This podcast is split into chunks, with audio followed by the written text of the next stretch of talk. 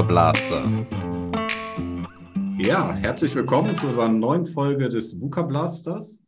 Ähm, heute haben wir Patrick Herrmann ähm, in unserem Podcast als Gast. Ähm, er ist Autor, Keynote-Speaker, Podcaster. Ähm, dadurch habe ich ihn auch kennengelernt durch seinen Podcast Mutstifter, den ich sehr spannend finde und auch empfehlen kann. Ähm, er ist Gründer der Mutstifter Akademie. Ähm, er war 14 Jahre bei der Bundeswehr, davon sechs Jahre Personalentwickler, was ich auch sehr spannend fand.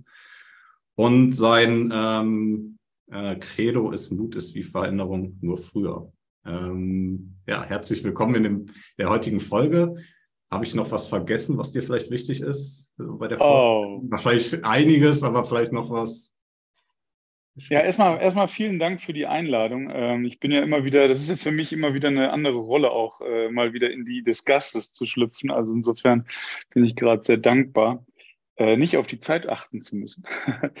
Nein, also natürlich kann man noch vieles andere erzählen, was ich so gemacht habe. Das würde wahrscheinlich den Rahmen sprengen. Also ich ähm, habe viel ausprobiert in meinem Leben, habe viel Erfahrung sammeln dürfen in den verschiedensten Extremen und ähm, bin heute dankbar, dass ich sie habe, denn das hilft mir in meiner täglichen Arbeit.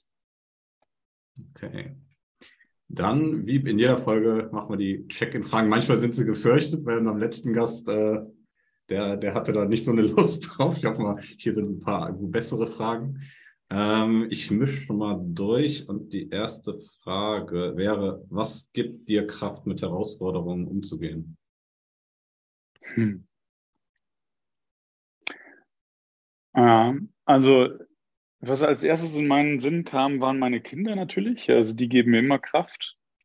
Ähm, und das Zweite, was sofort hinterher kam, war äh, die Tatsache, dass ich immer wieder äh, ähm, die Fuck-ups in meinem Leben immer wieder bewältigt habe. Ja? Also es ist so ein bisschen wie Hanteln heben. Ja? Irgendwann stellst du fest, ja, auch die nächste Hantel, die wirst du wieder heben können, weil du dadurch immer wieder stärker geworden bist. Und was mir im Moment Kraft gibt, ist die Tatsache, dass ich Corona echt gut überstanden habe. Ne? Also ich habe es irgendwie hingekriegt, das alles irgendwie zu regeln und, und bin immer noch da und äh, kann auch meinen Job machen und den ich liebe. Und das gibt mir natürlich unendlich Kraft. Ne? Also es ist so ein bisschen wie Unzerstörbarkeit, ne? so, äh, die es natürlich nicht ist, aber genau.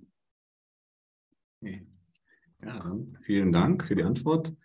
Ähm, die nächste Frage ist, was löst Freude in dir aus? oh, so vieles. Also ähm, Freude ist es mit meiner Partnerin zum Beispiel rumzualbern. Das liebe ich total. Also wir verarschen uns gegenseitig total gerne und ähm, ich, ich, oh, ich empfinde an vielen Dingen Freude, weil ähm, wenn du hast eben schon die positive Psychologie äh, äh, ähm, äh, in den Mund genommen und wenn du dich einmal entscheidest dafür, dich auf die positiven Dinge zu konzentrieren, dann ist das, also dann findest du echt in jedem Ding irgendwie Freude, ja. Also egal was das ist. Also zum Beispiel heute Morgen, ich habe vor einem Jahr ungefähr habe ich mir eine Kaffeemaschine gekauft, so eine richtige Barista. Ich liebe geilen Cappuccino und ich könnte mich jeden Morgen ein Loch in den Bauch freuen, ja, äh, wie lecker dieser Cappuccino ist. Das ist schon, da fängt der Tag schon so an, ja. Äh, ich freue mich ähm, über gerade die Sonnenstrahlen, die hereinkommen. Die letzten Herbstblätter fallen so runter. Das sind so Dinge, die mich einfach freuen. Ich habe äh, in den zwei Tagen jetzt gerade, wo ich krank war, habe ich ein Buch gelesen, abgefahren. Also äh, über sowas freue ich mich. Also ja, du siehst, also ich freue mich über, über ganz viele Sachen. Also äh, die, die gehen mir nicht aus. Sind ja auch manchmal nur diese Kleinigkeiten. Da muss ja nicht ja, total. große, ich weiß nicht was sein, ja. Ja, absolut. Und die, die, die Frage, die jetzt hier äh, random kam, passt wahrscheinlich ähnlich dazu. Äh, was löst Dankbarkeit in dir aus? Ähm, ja. Oh, da gibt es auch einiges. Also ich bin gerade in den letzten Jahren für vieles dankbar. Ähm, äh, dankbar sein für guten, gute Sachen, ja, äh, das ist einfach. Also ich kann dankbar sein, dass ich irgendwie ein Dach auf, über dem Kopf habe. Ich kann dankbar sein, dass ich einigermaßen gesund bin. Ich kann dankbar für viele gute Dinge sein. Aber gerade in der letzten Zeit bin ich für viele Sachen auch dankbar. Zum Beispiel über die Krise. Also ja, das war echt ein Fuck-up, aber ähm, mein Leben hätte sich nicht in diese Richtung äh, weiterentwickelt oder ich hätte mich nicht weiterentwickelt, wenn das nicht passiert wäre. Ich habe in der Krise habe ich eine neue Ausbildung gemacht, die absolut gigantisch war. Ich habe viele neue Kontakte geknüpft. Ich habe neue Auftraggeber bekommen. Ich habe Riesenaufträge bekommen. Und äh, dafür bin ich dankbar. Und das wäre ohne Krise wahrscheinlich so nicht passiert. Also das heißt, ich lerne gerade auch dankbar für Dinge zu sein, die mir nicht gefallen. Also das gelingt mir nicht immer, ähm, aber immer öfter. Und das ist, äh, das ist echt was sehr Befreiendes. Hm. Und das ist oft dann so im Nachhinein, ne? Also dieses, diese Dankbarkeit. Ich hatte gestern auch so ein New Work-Konferenz war ich und da war auch einer, der so ein bisschen Führung in Krisen und er meinte, das Schlechteste eigentlich, wenn man in der Krise sagt, ja, das ist eine Chance für dich oder man, man äh, äh, äh, löst seine Beziehung auf und sagt, ja, hier, du, du wirst daraus wachsen. so in dieser Krise selbst ist es dann irgendwie nicht so cool, wenn man diese Wörter äh, bekommt, aber so im Nachhinein ist es halt schon oft, dass man da ja, daraus wächst oder neue Kontakte oder wie du sagst, eine Ausbildung äh, und Aufträge bekommt. Ja, und die Herausforderung, glaube ich, liegt genau darin, wenn etwas kommt, was mir nicht schmeckt, dann ist das ja erstmal meine Bewertung von, das will ich nicht. Und eigentlich ist es die Herausforderung, dann zu sagen, ich höre auf, das zu bewerten und nehme jetzt erstmal an, das, was es ist und mal gucken, wo es mich dann hinführt. Und das ist eben das Spannende, weil meistens führt es uns in eine neue Entwicklung. Meistens führt es uns vielleicht auch in ein neues Business. Also gerade das Buch, was ich hier gelesen habe, ist von Michael Singer. Und äh, der hat das Buch äh, Das Experiment Hingabe. Es ist ein absolutes mindblowing Buch.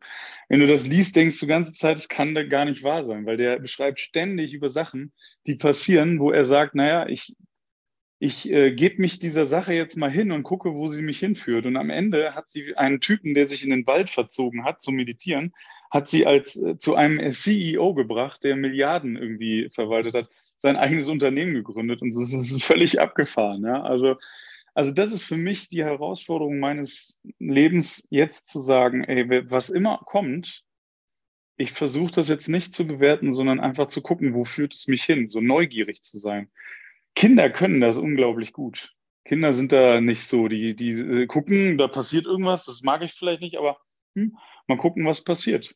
Ja, das, das sich wieder zurückerarbeiten, das wäre schon cool.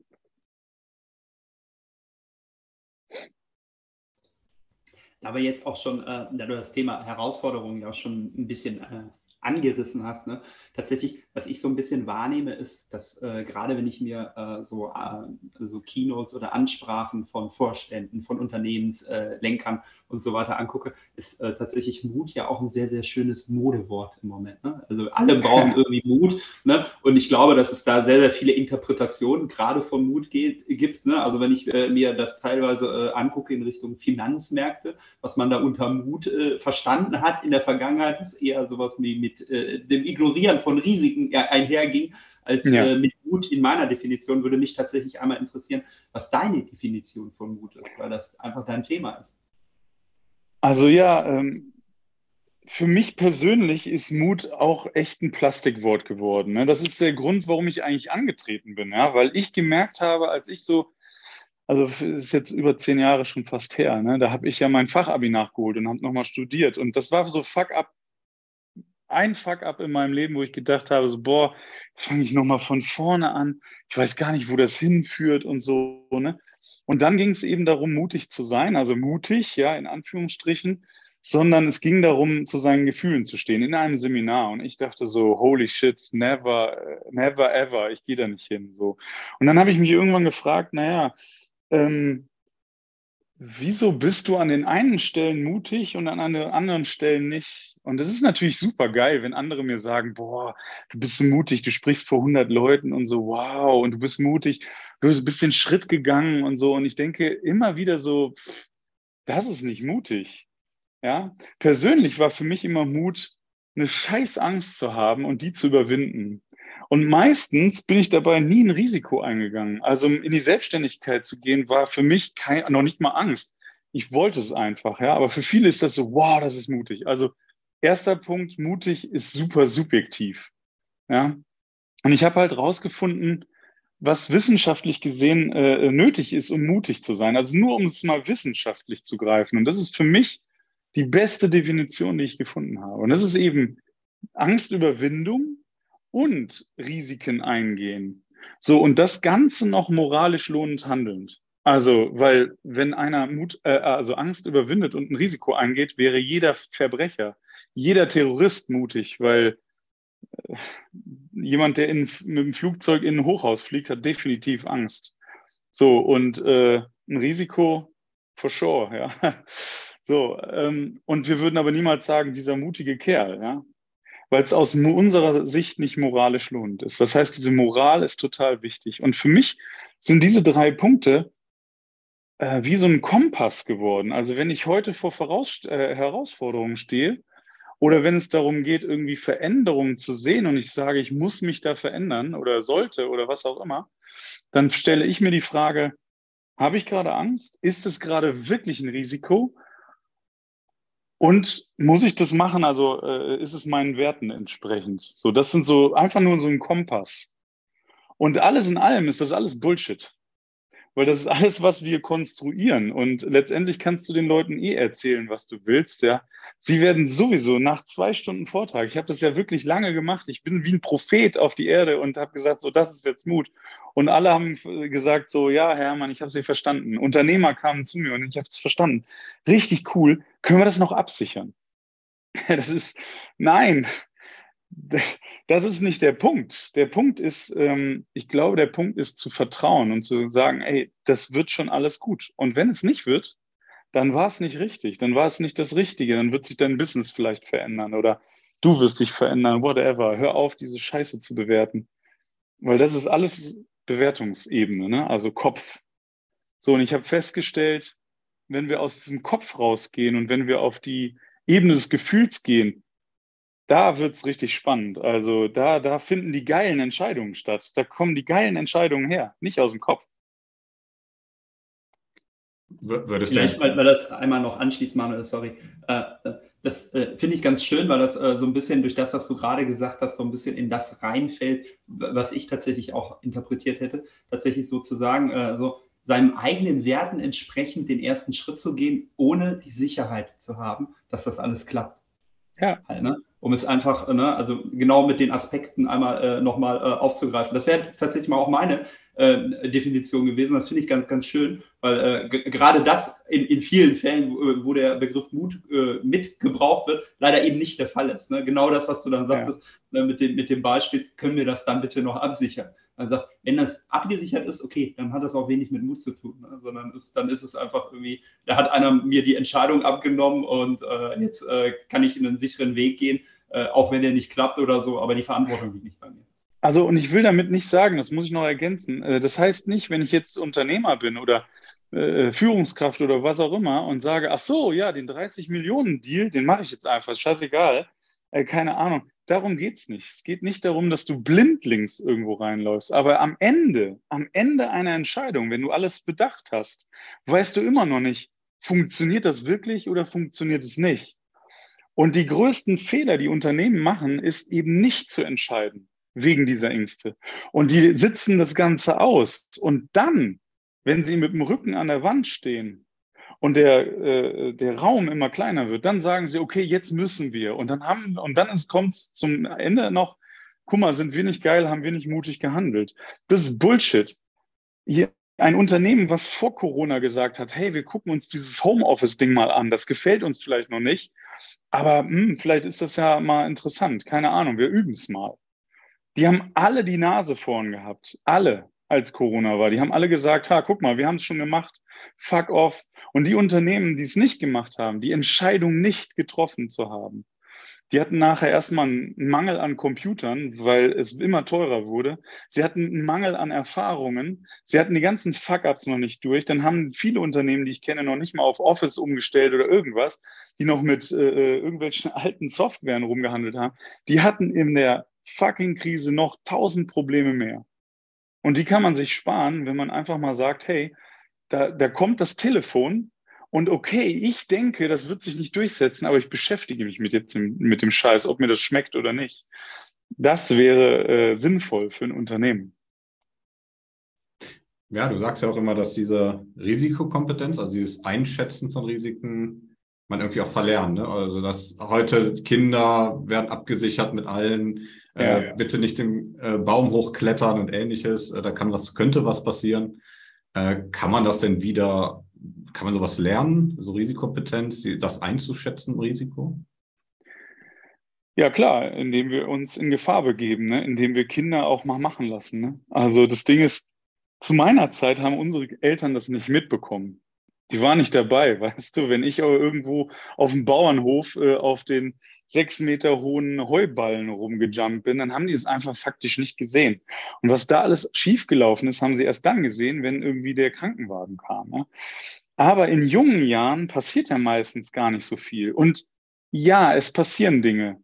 Und es passieren Dinge, die echt nicht passieren müssen, ohne Frage. Die Frage ist, ist es das wert, immer daneben zu stehen und alle zu beschützen? Und irgendwann müssen wir die Kinder sowieso loslassen. Das heißt, irgendwann müssen sie sowieso rennen. Und wenn sie aber dann keine Kompetenzen haben, dann wird es erst recht gefährlich.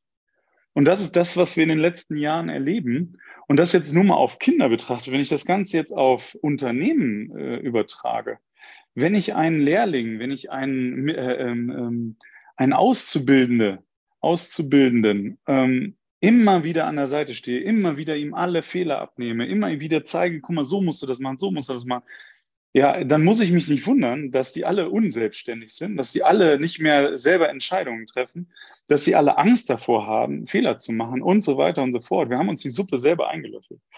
Das heißt also, wir sollten anfangen, ähm, ein bisschen wieder einen Step back zu machen und zu sagen, hm, auch wenn es mir nicht gefällt, mach den Fehler, aber ich lass uns danach nochmal drüber sprechen.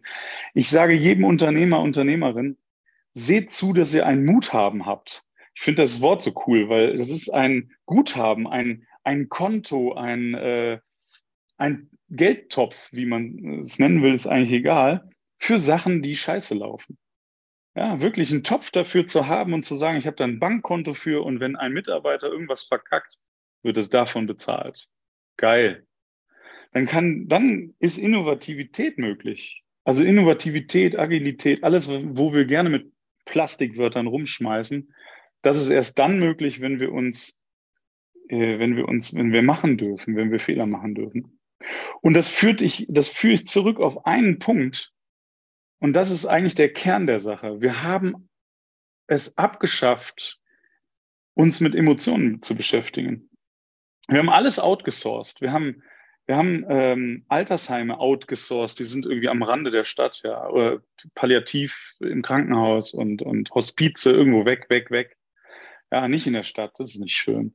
Im Schlachthäuser haben wir abgeschafft, alles irgendwie am Rande, irgendwo weit weg, damit wir es nicht sehen. Ja? Und genauso haben wir Ängste abgeschafft. Das heißt, wir beschäftigen uns nicht mehr mit Ängsten, die drücken wir weg und so weiter und so. Und das alles führt dazu, dass wir es nicht mehr sehen, dass es nicht mehr bewusst ist und dass wir uns nicht damit auseinandersetzen. Und am Ende kommt es von hinten und gibt es uns eine Klatsche. Und das ist das, was passiert. So, also meine Antwort auf die Frage ist, beschäftige dich wieder mit den Sachen, die dir vielleicht nicht passen. Also dann, dann hilft das schon immens. Tatsächlich, äh, das finde ich, find ich auch wunderbar, wie du das erklärst, weil das eigentlich genau zu dem führt, äh, wie ich sowas wie Risiko zum Beispiel oder die Wahrnehmung von Risiken ähm, so sehe außerhalb. Ne? Es ist, oft sind es ja gar keine Risiken. Es ist immer die Angst oder besser gesagt die Besorgnis, äh, vor Unbekannten, ne? dass man darauf reagieren muss. Also diese Überforderung, einfach mit etwas äh, um, umzugehen, was ich vorher nicht gesehen habe oder vorher nicht äh, quasi einschätzen konnte. Ne? Das ist ja kein Risiko per se. Ne? Genau das, was du gesagt hast. Ne? Ich ja. mache etwas, etwas entwickelt sich anders als gedacht. Das heißt ja nicht, dass daraus ein Risiko entsteht. Es kann sein, dass daraus ein Fehler entsteht und so weiter, ja. dass Dinge nicht funktionieren. Ne? Aber es das heißt ja nicht, das ist jetzt ein Risiko, was irgendwie äh, komplett dazu führt, dass irgendetwas scheitert, sondern es führt ja meistens zu einem Punkt, und das ist aus meiner Sicht Agilität, ne? wo ich einfach sagen kann, okay, ab hier, hab, bis hierhin habe ich das iteriert, dass ich sehen konnte, okay, das funktioniert so und so, das funktioniert so und so nicht und jetzt muss ich die Entscheidung treffen, etwas anders zu machen oder äh, in eine andere Richtung zu gehen von dem Punkt aus, an den ich gekommen bin. Und das, ja. ne, aus meiner Sicht, wird ganz, ganz oft immer äh, gerne mit dem Be Begriff Risiko überschrieben, was aus meiner Sicht aber gar kein Risiko ist. Und das finde ich in deiner Erklärung so schön. Das zeigt auch genau dieses Outsourcen, ne, mit ich packe alles, was unangenehm ist, irgendwie an den Stadtrand, damit ich das nicht ja. sehen muss, damit ich mich damit nicht äh, beschäftigen muss, weil das etwas ist, auf das ich wenig Einfluss habe, in dem Sinne, wie ja. es sich entwickelt, ich aber darauf reagieren muss, was da passiert, um das einigermaßen oder de dem Umgang damit schaffen zu können. Und dieses ja. Ausblenden von Schwierigkeiten oder von Unangenehm, das ist, glaube ich, äh, sogar tatsächlich aus meiner Sicht das eigentliche Risiko, was da an der Stelle passiert, weil äh, genau das dann äh, dazu führt, dass vieles quasi schief läuft, weil äh, man nicht damit gerechnet hat, sondern weil man es wissentlich ausgeblendet hat, um sich nicht damit zu beschäftigen. Das wäre. Ja, ja, total. Absolut. Also wenn du jetzt mal den Punkt, also Risiko heißt, kommt ursprünglich von dem, äh, äh also ein Wortstamm äh, Stamm ist äh, ähm, riskare. Also das heißt das Umschiffen von Klippen. Also das ist eigentlich so das Bild. Die Klippen waren schon immer da, aber wir, wir haben halt gelernt, die zu umschiffen. Und das war schwierig, ja. Wir mussten es erstmal lernen. Und dabei sind wahrscheinlich ein paar Schiffe irgendwie zu Bruch gegangen. Aber wenn du die Erde erkunden willst, wenn du weiterkommen willst, dann musst du das eigentlich lernen. Und jetzt sourcen wir Risikomanagement aus. Das heißt, wir holen uns teure Berater in die Firmen, die uns dann sagen, äh, wie wir es tun sollen. Einfach nur, weil wir äh, die Angst haben, die Entscheidung selber zu treffen. Das heißt, im Umkehrschluss bedeutet das, ich nehme mir als Führungskraft auch noch selbst die Erfahrung, die ich lernen könnte, wenn ich die Entscheidung selber treffe. Und das ist völliger Bullshit. Also, weil wenn ich guter Unternehmer, gute Unternehmerin werden will und wenn ich wirklich zum Top kommen will, dann muss ich Entscheidungen treffen lernen. Und wenn es die falsche ist, dann lerne ich daraus. Ja, und dann scheitere ich vielleicht auch mal. Dann stehe ich wieder auf und mache das besser. Und irgendwann komme ich um diese Klippen. Und dann fragt man sich immer, ja, Wahnsinn, wie sind die wohl dahin gekommen? Ist ja irre, die sind ja Wahnsinn, die haben die Klippen umschifft. Ja, wir sehen leider immer nur das, was sozusagen am Ende dabei rumkommt. Wir sehen aber nicht, wie oft die daran gescheitert sind. Und das ist, was ich vermisse an guten Unternehmerinnen, dass sie sich die Chance selber nehmen, an sich selbst zu wachsen. Und, und ich kenne einige, die dann irgendwann durch den Schmerz gelernt haben, ja scheiße, so geht's nicht mehr weiter. An dem Punkt, wo ich bin, ist mein Ego offensichtlich größer also muss ich anfangen, mich mit mir selbst auseinanderzusetzen. Ne? Also das wäre jetzt die menschliche Ebene. Und ich glaube, das ist die Ebene der Zukunft. Ja, weil immer mehr wird von Maschinen übernommen. Ja, also die einfachen Sachen werden von Maschinen übernommen. Das heißt, wir müssen immer mehr uns um den Mensch kümmern, weil es wird komplexer. Und wir müssen immer mehr kulturübergreifend arbeiten und so weiter und so fort. Also da sind super viele Herausforderungen. Wenn ich mich also nicht mit mir selbst beschäftige, ähm, No way. Die haben noch 20 Jahre, das war's. Also mehr haben diese Leute nicht mehr. Die gehen dann noch in Rente, die jetzt vielleicht, sag mal, die jetzt so 40, 50 sind und Geschäftsführer, Geschäftsführerin, wenn die nicht jetzt anfangen, dann werden sie ausgeschwemmt, ganz einfach. So ist das. Also wird viel nicht gefallen, aber das ist äh, mir egal. Ich weiß ja, dass ich recht habe am Ende. Ja. ja, und das kostet ja auch, hatte ich auch irgendwie, ich glaube sogar einen Artikel von dir gelesen, dass diese Ängste auch so bei dem Arbeitsplatz, also man geht mit Ängsten dahin, dass das sehr viel Geld auch so für die Unternehmen kostet. Ich glaube, da war eine Studie von FA Köln, 100 Milliarden Euro oder ähnliches. Also es ja, es ist auch für Unternehmen halt Sinn, sich damit zu beschäftigen. Ne? Ja, das muss man sich vorstellen. Also ich meine, wenn man das an Potenzial sieht, was wir in Unternehmen in Deutschland alles haben, was wir verblasen, das ist Wahnsinn. Also da mache ich mir um Deutschland ehrlich gesagt überhaupt gar keine Sorgen, weil am Ende, wenn wir nämlich mit dem Rücken an der Wand stehen, haben wir das Potenzial, weil wir es auf einmal wollen, also weil wir es müssen. Also wenn das können, sollten, bla bla bla Ding zu einem müssen wird, dann können wir. Dann können wir verdammt gut und dann haben wir auch dieses Potenzial. Also insofern mache ich mir da gar keine Sorgen. Ähm, aber es wird einige Unternehmen nicht mehr geben. Und das war schon immer so. Also die Unternehmen, die sich nicht weiterentwickelt haben, die waren irgendwann weg. Das ist vielleicht okay, auch okay so. Da wird es andere geben. Also das ist, glaube ich, der Lauf der Dinge. Das passt so ein bisschen äh, in, in, die Frage, die sich bei mir gerade so ein bisschen stellt. Ist das nicht tatsächlich aus deiner Sicht auch so ein bisschen das Thema, dass wir, äh, na, weil viele immer sagen, wir müssen neue Potenziale entwickeln, neue Potenziale entdecken und so weiter. Ne? Aber das, was du gerade ja beschrieben hast, ne, auch gerade im Hinblick auf Ängste, Arbeitsplätze und so weiter, ist es nicht einfach am Ende des Tages einfach, wir müssen mit dem, was wir haben, einfach besser umgehen. Also wir müssen diese, diese Verschwendung vom Potenzial eigentlich, also wir haben ja gar nicht irgendwie den, aus, aus meiner Sicht gar nicht irgendwie den Need, irgendwie etwas zu steigern oder mehr von etwas zu haben, was in Richtung Potenzial geht, sondern dass man das Potenzial, was man hat, Ne? Ich glaube, wenn man das einfach anfängt, viel, viel effektiver und besser zu nutzen, und das fängt bei Kleinigkeiten an, ne? äh, glaube ich, äh, haben wir überhaupt gar kein Pro Problem. Ne? Ich glaube, Potenzial ist mehr als genug da. Es wird einfach zu viel verschwendet. Wie siehst du das? Ja, total. Also ich meine, wenn, äh, ich habe ja nicht wenige Unternehmen, die ich kenne, die eine Fluktuation von, weiß ich nicht, über 15 Prozent haben. Und ich meine, wenn das nicht verschwenderisch ist, ja, so what? Aber da gibt es einige, die sagen, ja, ja, Mann, das war ja schon immer so. Also das gehört halt zum Business dazu. Ja, das ist doch völliger Bullshit. Was gehört denn das zum Business dazu? Wir konnten uns das leisten. Das gehörte in dem Sinne zum Business dazu, dass das uns nicht gestört hat in unserem Wachstum. Wenn ich, wenn ich, wenn ich auf einer, auf einer, ich, ich habe ein super Beispiel dafür. Also ich habe hier ich bin ja hier im Teutoburger Wald und da gibt es so eine Wanderstrecke, die ist super beliebt, ja, Teuto, Track, bla bla bla, ja, und da laufen jeden Tag tausend Leute vorbei. Und auf diesem Stück ist ein wunderschöner Aussichtsplatz. Und direkt an diesem Aussichtsplatz ist so ein kleines Häuschen, ähm, wo man so Getränke kriegt.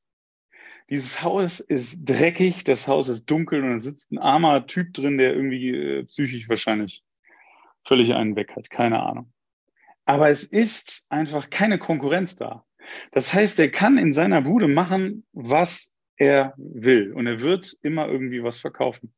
Weil die Leute, die da ankommen, sagen sich, boah, was für ein toller Ausblick, jetzt würde ich hier gerne Picknick machen. Oh, da gibt's was zu trinken. Oh, der ist scheiße unfreundlich, der sitzt da nur doof in seiner Ecke. Naja, was soll's, ich habe das Wasser geholt. Ja? Das heißt also, wenn ich ein Unternehmen führe, was einfach verkauft, weil da der Bedarf da ist, dann kann es mich ein Scheißdreck interessieren, was meine Mitarbeiter denken und fühlen und ob die gehen oder nicht. Wenn ich nur genügend Umsatz mache, ist das scheißegal. Das ist nicht der Punkt. Der Punkt ist, wenn das irgendwann nicht mehr so ist, und das fängt ja jetzt gerade an. Ja, oh, wir kommen in die eine Krise, dann kommt die nächste Krise und auf einmal merke ich, scheiße, jetzt verkaufe ich nicht mehr so selbstverständlich. Also sobald das eintrifft, sobald sich im Außen irgendwas verändert, dann muss ich anfangen, mich zu verändern. Und Gunter Dück hat das in einem, in einem äh, tollen, in einer tollen Doku mal gesagt. Er hat gesagt, jetzt sind wir an dem Punkt, wo wir eigentlich werden müssen, wie Gott uns eigentlich immer gewollt hatte. Ja, wir sollten uns äh, um die Menschen kümmern und so weiter und so fort. Und das fand ich sehr, sehr spannend, äh, was er da gesagt hat, weil irgendwie stimmt es. Ja? Weil jetzt kommt der Punkt, wo es wichtig ist, dass äh, die Mitarbeiter irgendwie, dass wir denen Wertschätzung, damit wir uns um sie kümmern, dass sie bleiben und so weiter. Und da geht es nicht um Obst, Obstkorb, ja. Da geht es nicht um Obstkorb. Das ist äh, genauso ein Plastikwort wie Mut.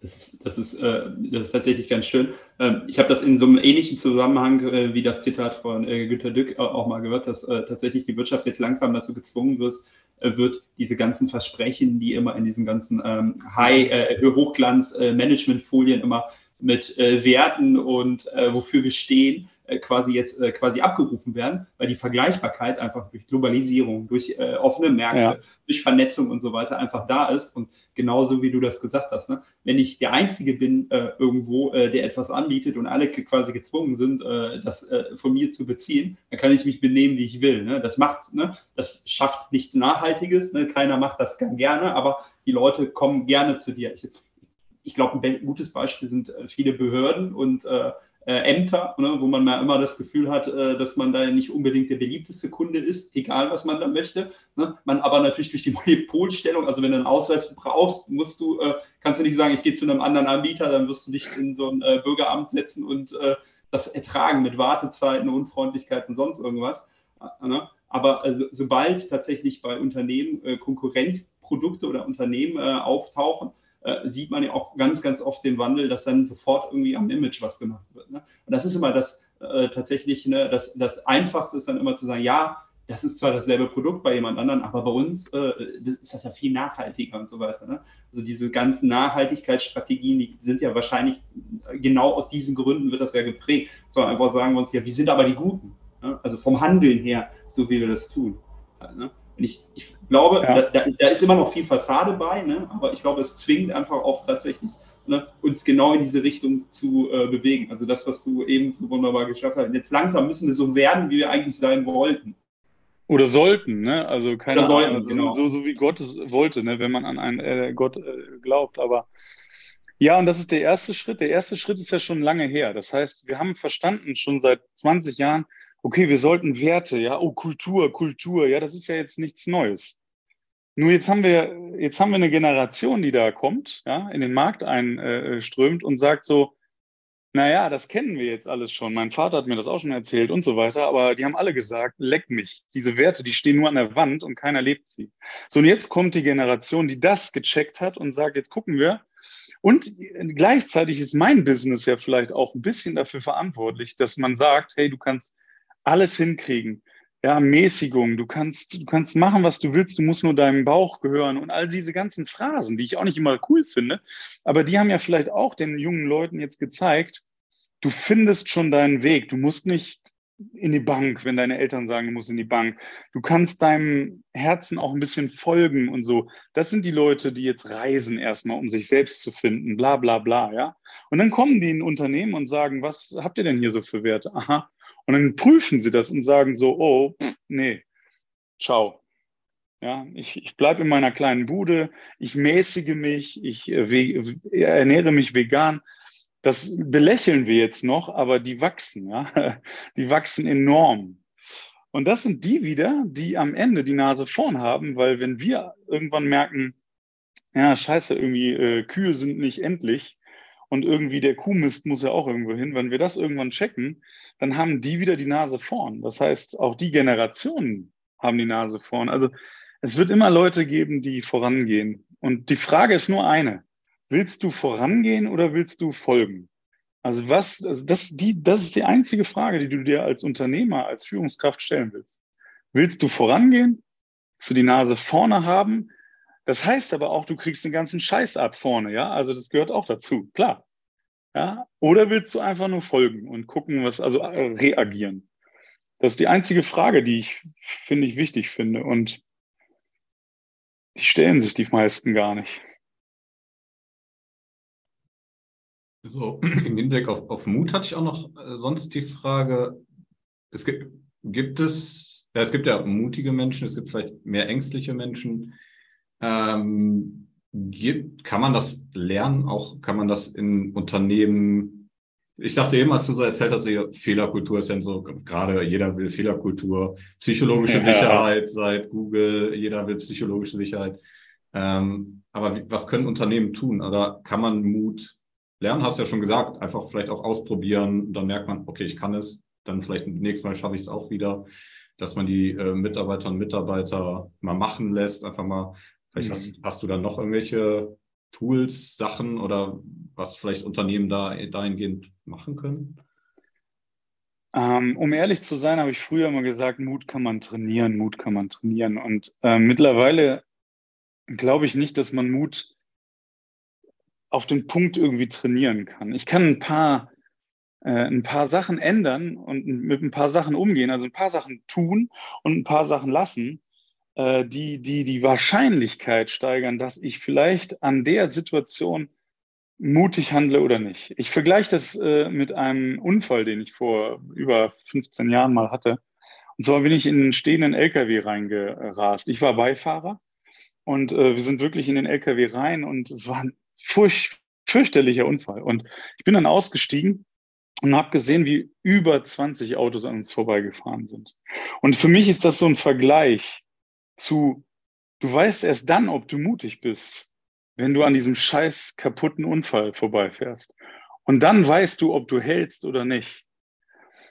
Und das, ob man das trainieren kann, ich glaube, man kann ein paar Sachen tun und ein paar Sachen lassen. Und zum Beispiel eine Sache, die man tun sollte, ist unbedingt mit seinen Ängsten klarkommen. Also was wir nämlich ja gemacht haben, wir haben unsere Ängste, wie auch andere äh, Emotionen, haben wir ausgelagert. Das heißt, wir wissen gar nicht mehr, was uns alles Angst macht. Also ich sage dann meinen Teilnehmern, probiert doch mal ein paar Sachen aus. Also wenn ihr zum Beispiel, vielleicht habt ihr Angst, von anderen nicht gemocht zu werden oder äh, abgelehnt zu werden. Das könnt ihr ganz einfach testen. Ihr geht in die Stadt volle Stadt, ja, und dann legt ihr euch für 30 Sekunden auf den Boden. Mitten in die Innenstadt. Wenn dann euer Puls komplett unten bleibt und ihr nicht völlig eskaliert, dann ist damit alles fein. Dann seid ihr offensichtlich okay, was andere über euch denken. Ich habe noch keinen kennengelernt, der das je hatte. Ja, also die waren alle aufgeregt bis in die Haarspitzen. Ja? Äh, wenn du ähm, Angst vor äh, Fehlern hast, ja, dann mach doch mal einen Fehler und guck mal, was passiert. Also stell dich mal irgendwo dumm an. Mach mal einen Fehler, gib mal einen Fehler zu vor einer Führungskraft oder als Führungskraft vor deinen Mitarbeitern. Boah, Mensch, da habe ich mal Scheiße gebaut oder so. Oder habe ich gestern irgendwas falsch gemacht? Ha. Tu mal so, sag doch mal sowas wie, manchmal tue ich so, als ob vor deinen Mitarbeitenden. Manchmal tue ich so, als ob ich den vollen Plan habe, aber eigentlich habe ich den gar nicht. Uh, zeig dich mal verletzlich. Also das heißt, was ich damit sagen will, ist, du sollst mit deinen eigenen Ängsten erstmal klarkommen. Was sind die eigentlich alle? Und wie gehe ich damit um? Kann ich damit umgehen? Ja, weil das ist der erste Weg, um einen Button von diesem Mutthema äh, aufzulösen. Und da gibt es echt einen, einen Haufen davon. Und dann ist die Frage, worauf fokussierst du dich eigentlich? Fokussierst du dich auf die Dinge, die scheiße sind oder die, die gut laufen? So, und die meisten, ohne dass sie es wissen, fokussieren sich auf das, was schlecht läuft. Und das ist das, was uns unser Leben auch bietet. Also wenn wir in die Nachrichten aufmachen, wenn wir die Zeitung aufmachen, alles negative, weil damit lässt sich super Geld verdienen. Das heißt also die Frage, worauf fokussierst du dich, wenn Probleme kommen? Und das kann man üben. Also ich kann mich fokussieren üben auf die positiven Dinge. Und egal, was es ist, also selbst auch, du hast was genannt eben an der Dankbarkeit üben, ne? Super wichtig. Super wichtig. Dankbarkeit üben. Äh, positive Emotionen erleben. Ähm, boah, ich, es gibt so viele Sachen. Also, und Risiko natürlich. Äh, mal eine Entscheidung treffen, egal, ob ich weiß, wie sie ausgeht. Wenn ich es geprüft habe und sicher bin, das passt, einfach mal machen. Fertig. Und es gibt auch viele Führungskräfte, ehrlicherweise, die ich kenne, die sagen, ey, ich würde denen gar nicht den Kopf abreißen, aber irgendwie trauen die sich gar nicht naja, vielleicht musst du selber mal vorgehen und sagen, hey, guck mal, da habe ich gestern richtig Bullshit gebaut. Scheiße. Habt ihr das gemerkt? Ach krass, der macht das ja auch. Also wir sind ja irgendwo auch Vorbild. Also müssen wir auch zeigen, dass wir eine Scheißangst haben. Das heißt, uns auch mal öffnen. Weil in der Verletzlichkeit, da sind wir alle gleich. Also da finden wir eine Ebene, wo wir alle gleich sind. Und ähm, Mut ohne Verletzlichkeit ist sowieso nicht möglich. Innovativität, Kreativität auch nicht. Also insofern, wir können, un, also ich könnte jetzt noch tausend Übungen äh, äh, aufzeigen, was du tun kannst. Ähm, ja, aber das waren so einige.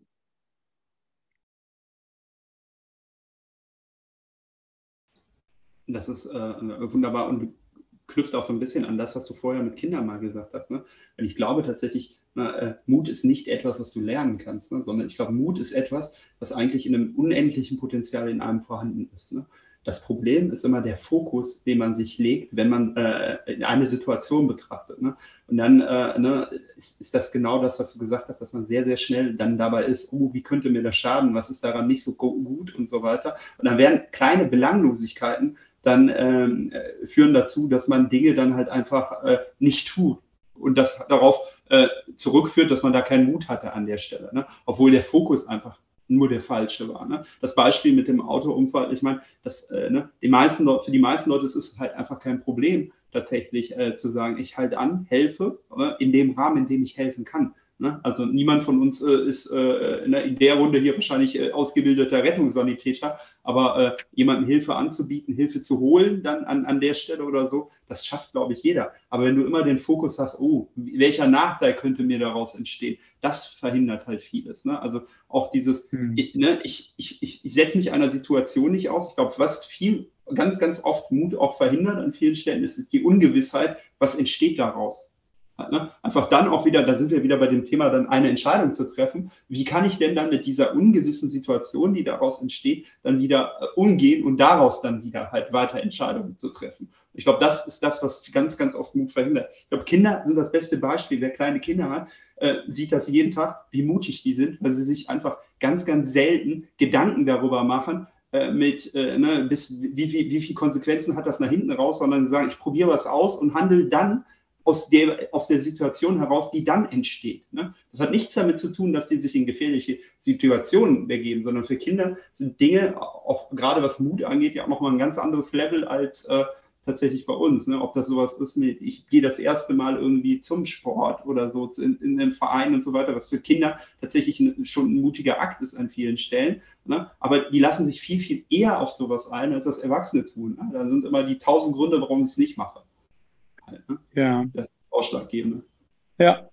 Ja, und ähm, ich meine, wenn du jetzt Kinder schon ansprichst, wie entsteht denn eigentlich Mut? Also Mut ist ja immer also womit ich mich nie streiten muss, ist, dass es irgendwo eine Überwindung von Ängsten ist. Also gibt es ja offensichtlich Ängste, die wir, also irgendwas, was wir befürchten müssen. Aber jetzt mal ganz ehrlich, also wir leben im 2020. Was ist denn das, was wir wirklich, wirklich befürchten müssten? Also selbst wenn ich Emo bin, ja, und mich schwarz kleide und depressiv und weiß der Kuckuck was, selbst dann finde ich ja heute irgendwie eine Community. Also das, die Frage ist doch wirklich mal spannend. Was habe ich denn wirklich, wirklich zu befürchten? Was kann denn wirklich schieflaufen? Was ist denn wirklich schlimm, wenn ich mein eigenes Leben so lebe, wie ich es leben möchte? Und also am Ende habe ich mit, egal mit wem ich arbeite, nicht wirklich ein, Risiko oder nicht wirklich eine Gefahr äh, erlebt. Also ähm, und das ist das, was Kinder nicht kennen. Sie kennen noch nicht die Gefahren, sie kennen noch nicht die, die Ängste, sie kennen noch nicht den ganzen Scheiß, der, der alles so äh, Kopfkino ist. Das ist ja alles nur Kopfkino. Ja, aber dann kommen wir und sagen, oh, da musst du aufpassen.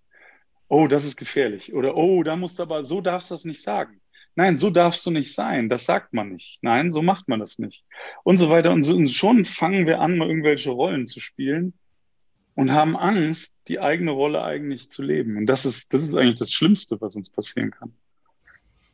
Also ja, es ist immer, immer das Ausmalen von etwas, also ich glaube, vieles, was an Ängsten und Befürchtungen und so äh, entsteht, entsteht in den Kopf, in, im, im, eigenen Kopf. Das ist ja nicht. Es gibt dieses wunderbare Experiment von Daniel Kahnemann. Glaube, in den 80ern hat er das mal durchgeführt oder in den 70ern, ich weiß es nicht mehr ganz genau. Also ähm, das war an der Universität wo äh, ein Student ein Barry Manilow T-Shirt anziehen musste und das war ja. damals so der Schnulzensänger schlechthin und äh, er musste dann in einen Vortragsraum oder in einen Hörsaal rein, wo Studenten dann saßen äh, ne? und er dachte, ja, jeder hat das jetzt gesehen, jeder hält mich jetzt hier für den äh, absoluten Barry Manilow-Fan, ich komme hier nie wieder sozial bei irgendwas an und dann hat sich im Nachhinein herausgestellt, dass einfach vier von fünf gar nicht wahrgenommen hatten, was er für ein T-Shirt anhatte. Einer hat es gesehen und den hat es null interessiert. Halt ja. einfach, ne? Dieses wirklich, dieses, ne, äh, ich, ich mache mir da viel, viel mehr Gedanken drüber, als es tatsächlich meine Umwelt eigentlich tut und wahrnimmt. Ja. Und das ist überhaupt ein Kernproblem. Ne? Also wir rennen alle mit Masken rum und haben Angst, die Masken runterzureißen. Weil wir Angst haben, dass das, was sozusagen unter meiner Maske ist, die andere Person, dass das der nicht gefällt. Also, so what? Ich werde schon Menschen finden, denen es gefällt. Also, es gefällt auch vielen nicht, dass ich Tattoos habe, ja. Ähm, ja, und acht Milliarden Menschen irgendwie, da wird es schon genug geben, denen es gefällt. Und, es gibt Leute, die es gar nicht interessiert. Also, und dann ist es auch so cool. Geil. Ja, also so what? Das ist wirklich das Allerentscheidendste. Also wenn ich das erst kapiert habe, mein Gott, dann kann ich, also wenn ich mein Ego irgendwo loslasse, dann kann ich eine Führungskraft sein, weil dann geht es nicht um mich, dann geht es nicht um das, sondern geht es eigentlich nur ums Ziel. Da geht es nur um das, was zu tun ist. Was brauchst du, damit du deine Arbeit cool machen kannst? Aha, okay, das brauchst du. Ja, so anders wie der andere. Ja, der andere braucht das, okay. Jeder braucht was anderes. Ist mir völlig egal. Ja, ihr macht das nicht für mich. Wir wollen den Auftrag erfüllen. Cool. Und wenn du das so hinkriegst, dann kriegst du es so hin. So what? Dann wird spannend. Wo ich die ganze Zeit so dann an dieses Modell mit Komfortzone, Lern Lernzone und dann diese Panikzone. Also da ist natürlich, wenn man nie was Neues ausprobiert, äh, nie irgendwas macht aus seiner Komfortzone. Ist natürlich schön, da in seiner Komfortzone zu bleiben, ne? aber wie, wie gesagt, da lernt man auch nichts. Und das erfordert natürlich diesen Mut, da vielleicht mal rauszukommen. Aber muss man dann vielleicht auch aufpassen, dass man halt nicht in diese Panikzone, wo man dann irgendwie dacht, ach, jetzt überfordert mich das und ähnliches. Ne? Ähm, wie kann man, kann man da vielleicht irgendwie, oder was, wie siehst du das? Ja, also ähm, das ist ja erstmal wieder nur Kopfscheiße, ja. Das ist ja alles Bullshit, weil es in unserem Kopf erstmal stattfindet. Aber wenn es schon in unserem Kopf ist, kann ich ja auch mal sagen, okay, ich habe gerade Angst. Hm, wo kommt die denn eigentlich her? Ist das spannend? Wer bist denn du eigentlich? Ach so, okay, du kommst also, äh, aha, okay, du willst mich davor schützen, dass die jetzt denken, ich wäre ein Vollpfosten. Ah, okay. Ja, okay. Interessant. Wie kommst du eigentlich auf die Idee, dass ich ein Vollpfosten wäre, nur weil ich hier vorne einen Fehler mache? Naja, weißt du noch, als du fünf warst, da musstest du doch mal vorne vor der Tafel stehen. Ne? Das war so richtig fucking scheiße. Weißt du, wie du dich da gefühlt hast? Und das will ich, dass du das nie wieder erlebst. Ah, alles klar. Also ich mache jetzt so ein bisschen, ja, so den inneren Dialog, aber äh, wenn ich Angst habe, wenn ich mich aus meiner Komfortzone traue, wenn ich mich mal auf den Boden lege, 30 Sekunden, könnte ich die 30 Sekunden ja auch mal nutzen, um der Frage nachzugehen, warum geht mir denn jetzt gerade der Puls? Also was willst du von mir? Weil Angst ist ja etwas, das will uns ja schützen vor etwas. So, die Frage ist doch, wovor willst du mich jetzt hier gerade schützen? Vom Krankenwagen oder vor den Blicken anderer oder was? Ach, und warum ist das überhaupt ein Problem? Ach, weil ich da mal eine scheiß Erfahrung hatte. Ja, okay, vielleicht sollte ich mal den Frieden mit dieser scheiß Erfahrung machen. Vielleicht sollte ich mal die Verantwortung für diesen Arsch, der das verursacht hatte, mal wieder abgeben und sagen, naja, der hat halt Scheiße gebaut, weißt du? Ist aber nicht mein Thema gewesen. Ich war ja nicht falsch. Aha, ich war gar nicht falsch. Okay, dann ist es ja jetzt auch nicht so. Oh, okay. Also das heißt, was ich sage, den Prozess mal eingehen und sagen, was zur Hölle willst du von mir? Und warum bewerte ich das jetzt so? Ist das wirklich gefährlich? Ja, nein, das ist nicht gefährlich. Aber warum mache ich mir gerade in die Hose? Hm. Also das Ganze kennenlernen, ja, und da kann man, äh, da kann man experimentieren mit. Aber dafür muss ich mich erstmal einlassen. Das ist der erste Punkt. Ich muss mich, muss erstmal meine Ängste kennenlernen. Und meine Ängste dürfen auch mein bester Freund sein. Also das finde ich schon, oder sollten sie auch, ja, weil ein guter Freund, der beste Freund ist immer für uns da. Das heißt, wenn der Tiger reinkommt, Attacke, Adrenalin, ich kann laufen, alles ist, ist da. Selbst wenn ich meine Angst am Abend noch vorher gesagt habe, heute Abend lasse ich dich zu Hause, ich spiele nicht mit dir. Heute Abend gehe ich außerhalb meiner Komfortzone und treffe die Braut. und du bleibst zu Hause. Der beste Freund ist nicht angepisst, der ist am nächsten Tag trotzdem noch da. Und so ist es eigentlich, so sollten wir unsere Ängste verstehen. Und wenn du das verstehst, dann wirst du neugierig. Und dann kannst du mal gucken, äh, was steckt. Und dann, dann ist die Angstzone, dann wird die auf einmal so wumm, weißt du? Also wenn du das machst, dann denkst du, holy, was ist denn dann möglich? Und das ist spannend. Also eine kleine Übung dazu. Schreib dir Dinge auf, die dir, die dir Angst machen. Also Comfort Zone Challenges. Wo bist du aus der, also andere Menschen um Geld bitten, äh, um Gefallen bitten oder whatever. Schreib dir 20 Dinge auf. Und dann kategorierst du die in drei Kategorien. Die erste Kategorie ist, das kriege ich hin. Also auf jeden Fall, das kriege ich hin. Und wenn ich es nicht hinkriege, kriege ich es auf jeden Fall mit einem Freund gemeinsam hin. Dann setzen wir uns, legen wir uns gemeinsam in die Stadt auf den Boden. Das kriegen wir hin, das machen wir. Das wird ein cooles Experiment. Yeah. Das ist die erste Kategorie. Die zweite Kategorie ist, mh, hm, vielleicht. Also wenn ich die einen gemacht habe, dann gucke ich nochmal. Jetzt aber im Moment noch nicht. Also das ist so die Maybe Liste, ja. Und dann kommt die Never Ever Liste, ja. Also die Never Ever, das mache ich niemals. Das ist so weit out of comfort.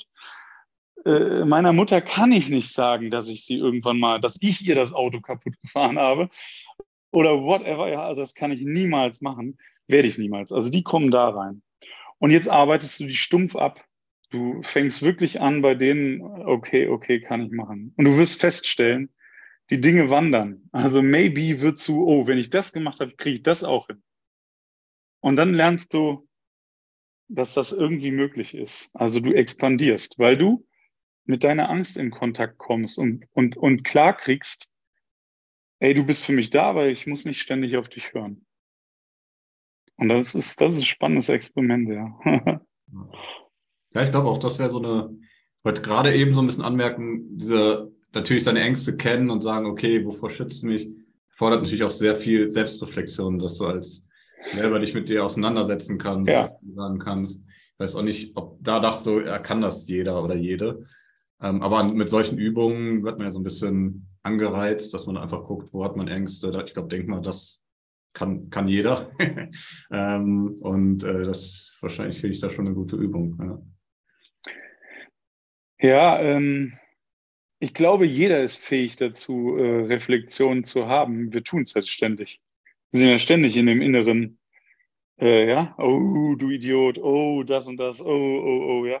Wenn wir einen Fehler gemacht haben, kommt doch, kennt jeder so, oh, Scheiße, habe ich gemacht, ja.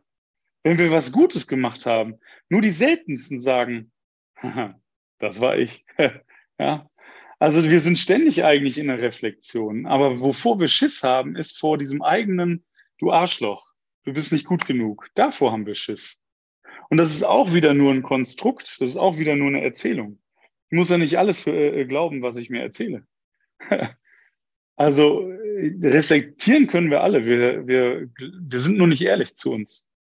Hm. Ja, weil wir Angst haben vor diesen scheiß Emotionen. Also, weil wir uns selber schon, also wir sind so, ich glaube, wir sind oft verletzt worden und, und äh, so subtil, dass wir mittlerweile lieber uns selbst verletzen und uns schön zurückhalten, uns klein machen, weil ähm, es nicht so weh tut, als wenn es andere tun. Und das finde ich, oh Mann, ey. Also damit haben wir uns, also viele, viele, viele Menschen sich selber echt sowas von an die, an die goldene Kette ge gezerrt. Das ist schon Wahnsinn. Hm. Ja, so gerade muss man noch mal ein bisschen ans innere Team äh, von, von Thun äh, denken. Das ist halt auch so Ja. wie den Kritiker, der wie auch Ja, Ähm, so im Hinblick auf die Zeit, ähm, also kommen wir langsam auch zum Ende. Ähm, was ich auf jeden Fall mitnehme, nächste Woche ähm, treffe ich mit, mit, mit Sebastian in Köln. Gucken wir mal, ob wir uns da in die Stadt auf den Boden legen. ähm, ja, sehr gut. Wenn es nicht regnet, geht das super. ja.